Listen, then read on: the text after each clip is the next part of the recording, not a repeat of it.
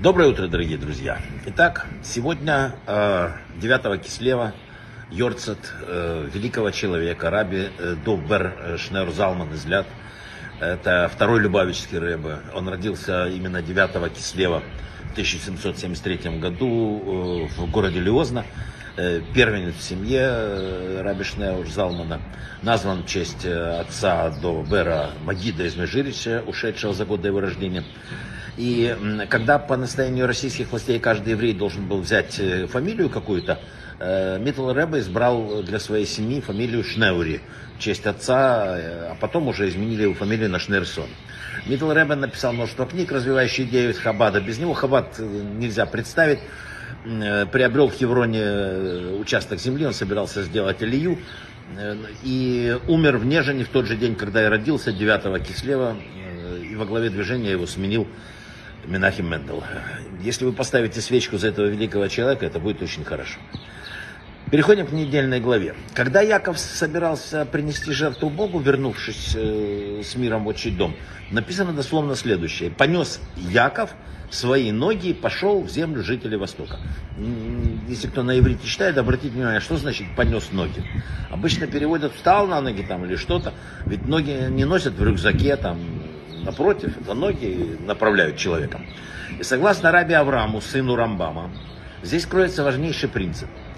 На действие человека э, влияет либо сердце, поскольку в нем обитает разум, либо мысль, его и мысль, либо ноги, э, тело, имеющее различные желания. То есть мы всегда или сердце, или тело.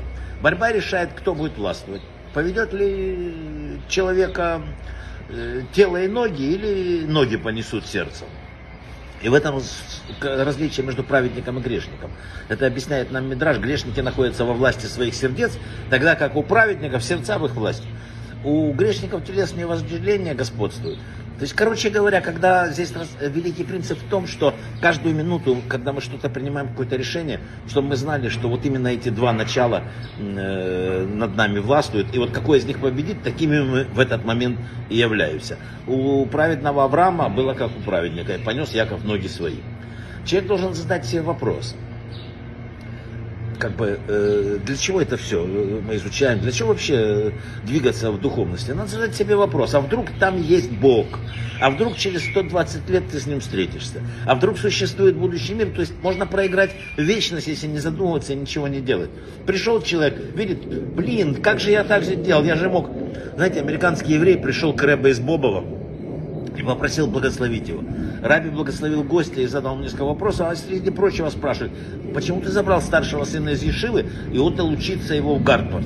Он говорит, знаете, Рэбе, если человек если мой сын закончит Гартфорд, то он может спокойно кормить себя до 120 лет. А потом, спросил Рэбе, что будет с ним потом? И вот каждый из нас должен задуматься в первую очередь не о этих 120 годах, а о тех, что потом. Надо выработать в себе комплекс недостаточности наших действий здесь. Время идет только вперед, его лимит тоже исчерпывается. Человек должен задать себе вопрос, особенно сегодня. Как я могу стоять в стороне, когда мы все находимся в такой страшной ситуации? Как я могу ничего вообще не сделать сегодня?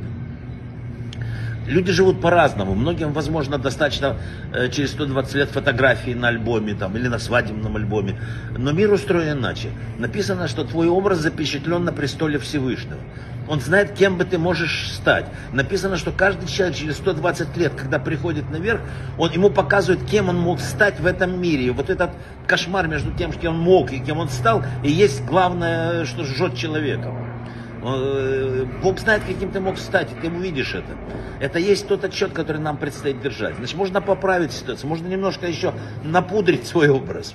Яков э, – это каждый из нас. Э, каждый из нас в мире в той или иной форме, написали мудрецы, покидает свой дом и находит путь свой в этом мире. Проблема в том, что мы должны стараться соответствовать э, вот этому образу на небе. Чтобы не получилось так, что через 120 лет мы придем к воротам рая, а нас не пускают, потому что фотография вообще не соответствует. Человек не может жить без веры. Но, знаете, наш мир так устроен, что одной веры недостаточно. Необходимо, кроме того, чтобы человек совершал какие-то действия, предваряющие, предваряющие эту веру в жизнь. Эта мысль много раз повторяется в Торе. Сделать надо что-нибудь. Надо сделать какой-то шаг, хотя бы один, хотя бы маленький, но сделать, сделать шаг по направлению к образу, а не по направлению неизвестно куда. Брахава от слаха хороших шагов по направлению к высшему образу.